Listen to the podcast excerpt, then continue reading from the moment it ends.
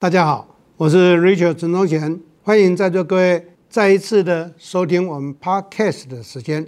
在今天要跟各位来谈的话题呢，啊，我相信很多很多有心的企业的老板跟主管，或者是 HR 的朋友们，都会呃有这一种需求跟困扰。为什么？因为最近我们陆续收到一些啊学员或者关心的朋友们呢。来的简讯啊，或者来的这个 Messenger 呢，都在提问这个问题。那就是说，我们公司想开始执行教育训练，可是公司内部没有做过这件事情，或者是也没有相关的这一些专职的人员在做这一些的这个啊规划跟啊执行。那请问，在这种情形之下，我们应该如何的开始着手来做好？教育训练的规划，非常好的一个提问的话题。我也非常喜欢提问的朋友们，或者是没有提问但是有相同需求的企业呢，我非常喜欢你们有这样的一个感受跟这样的一个啊关心度。为什么我会这么样强调？最近我在上课上常常告诉所有的学员，我说现阶段要去看一个人，或者看一个企业组织有没有。竞争的优势，看的是什么？看这个企业团队的成员，就是一般上班族啦，他本身是不是具备学习型人格？一个企业的组织能不能更好，或者能不能具有更好的竞争力？要看的是这个企业的组织是不是一个学习型组织。彼得圣吉在第五项修炼里面告诉我们说，一个企业的组织想要胜出或想要具有价值，是必须要。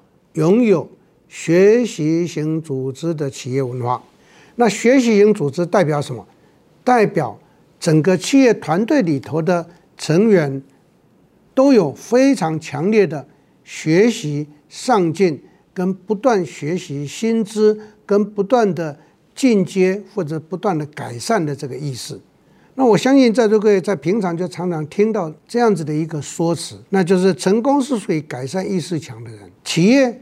之所以胜出，是因为企业的团队没有那边没有那一些在原地踏步，然后在大家前进的过程上把往前走的人拉回来的。成功的企业或者是胜出的企业都没有这一种人或团队。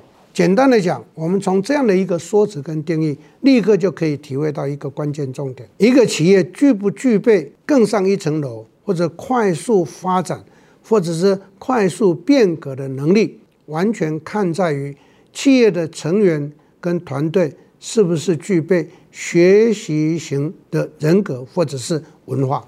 所以呢，在这样的一个前提之下，大家都越来越清楚了。所以现在有非常多的企业就会去重视公司的教育训练规划，也有很多肯上进的、想要具有核心竞争优势的上班族。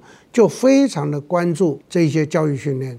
我在最近这十年来呢，在接触企业的过程中，我发现国内很多从事于电商或创新产业的这一些新创者呢，他们实在是让我非常非常的这个肯定跟佩服。为什么？因为他们的学习向上心超强的。反倒是我比较担心的是什么？有些企业有年资的企业，或者是有些。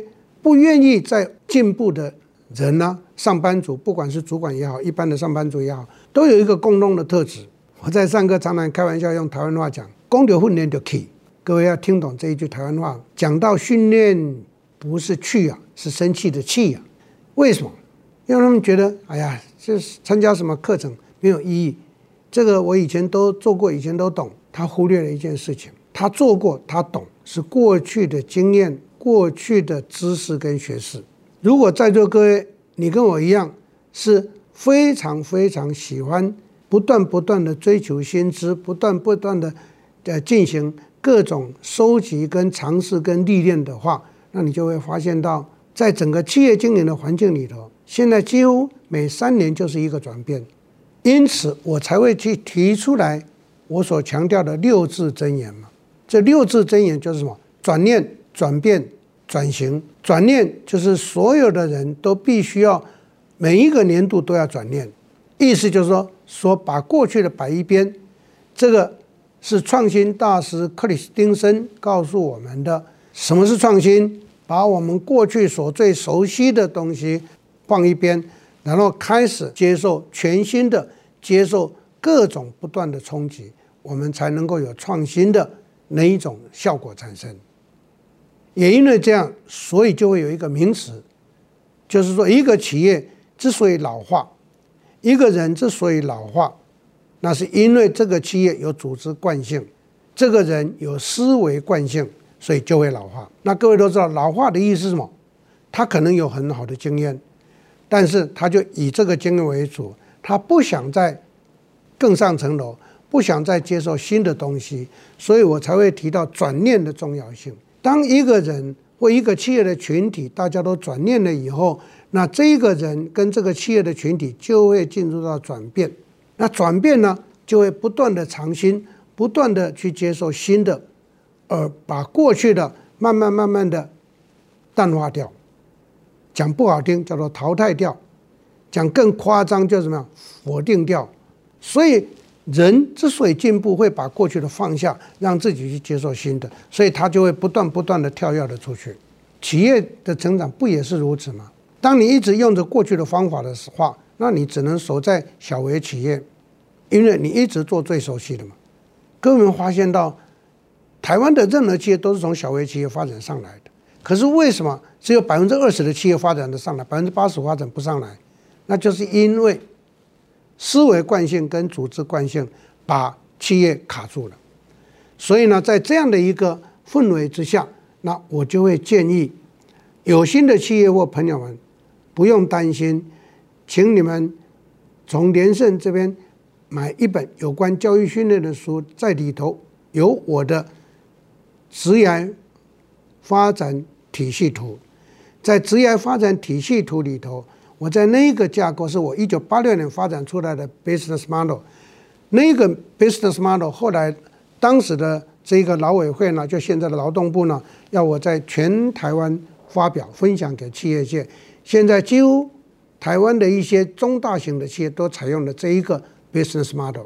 这个意思就是说，一个企业任何的新人进来，我们一定要去做职前教育，职前教育大概一到三天。就要看企业规模跟企业的内容大小。那如果是一天的，那叫通识课程，就是要谈公司的严格，谈公司的组织，谈公司的产业，再来就是谈公司的工作规则，我们俗称规章办法制度，那就是一天就可以了。其他的两天或者是更多的时间，那就是属于他工作岗位的专业训练，这个是任何公司都必须做的，但是。我可以告诉各位，甚至于到现阶段为止，台湾有做职前教育的公司找不到百分之五。换句话讲，新人进来他就直接做到工作岗位上去了，那他怎么知道他要做什么？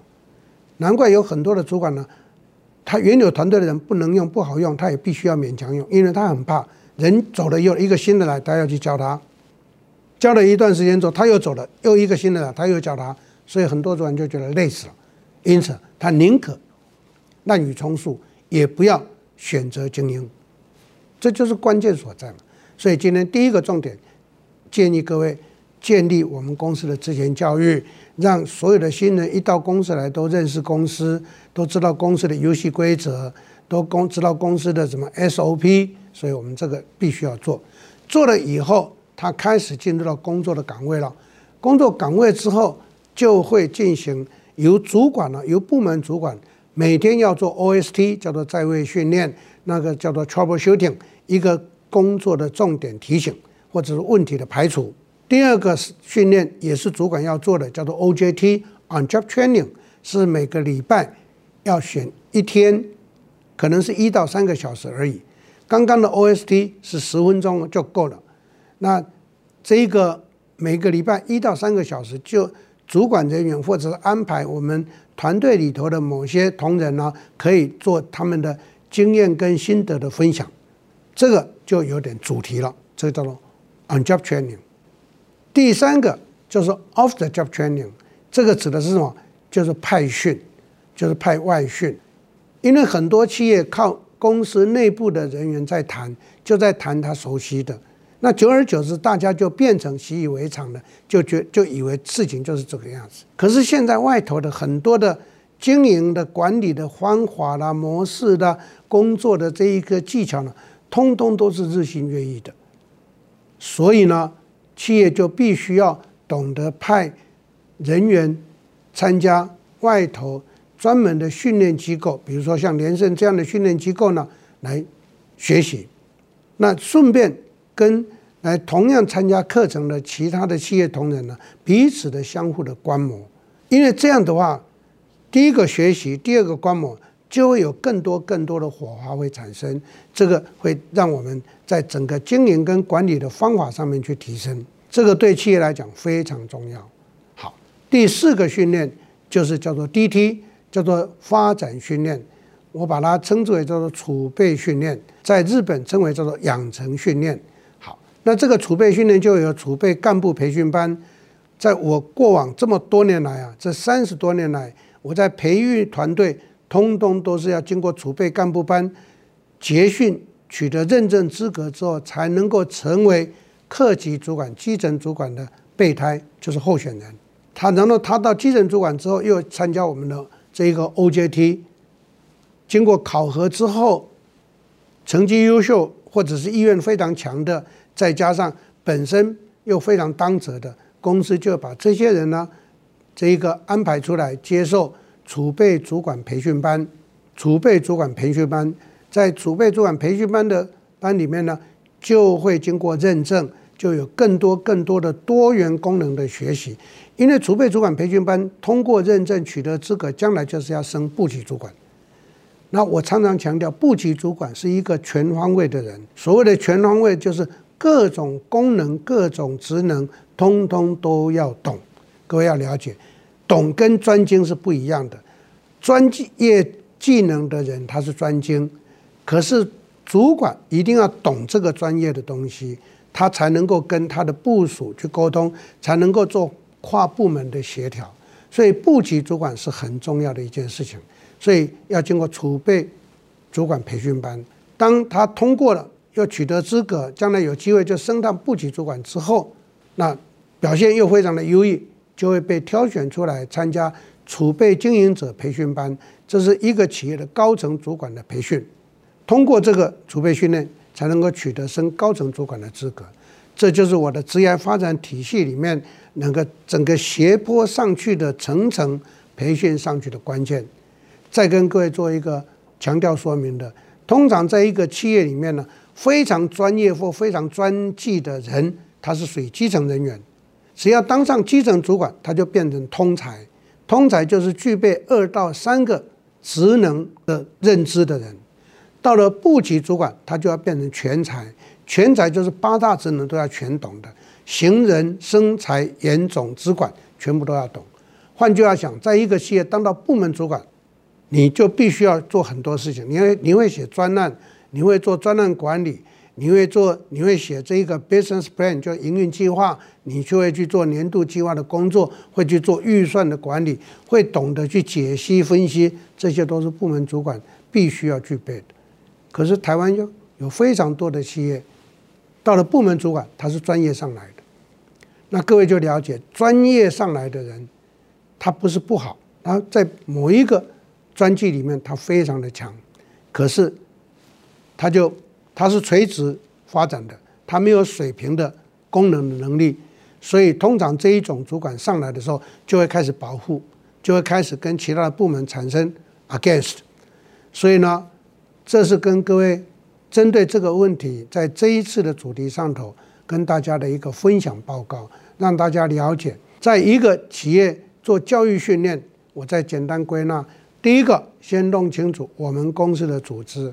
把公司的组织弄清楚，把公司的同仁配置清楚，然后开始规划我们公司的什么？我们公司的职前教育，我们公司的 OST、OJT 这些，通通都是不用花钱可以做的，所以我们一定要做。到了 After Job Training，那就可能要派训了，就要花钱了。到了 DT 的时候，啊，比如说我们联圣会开这种课，那就会派到联圣来认证班来上课，那接受认证啊。所以这一个就需要花钱，以及呢，对于高层主管的 off-the-job training，像联圣也会有这个 CEO 班等等的实作班等等这些。其实我们懂企业的需求，但是台湾大部分的中小微型企业都比较不容易有这种专业的规划，这就是联圣在啊提供给企业界参考的一个关键所在。所以今天针对大家所关心的问题，那我就从这样的一个角度。跟整个架构上面提供给各位做这么一个建议参考，希望能够带给大家一些的帮助。今天就跟各位报告到这里，我们下一次再会。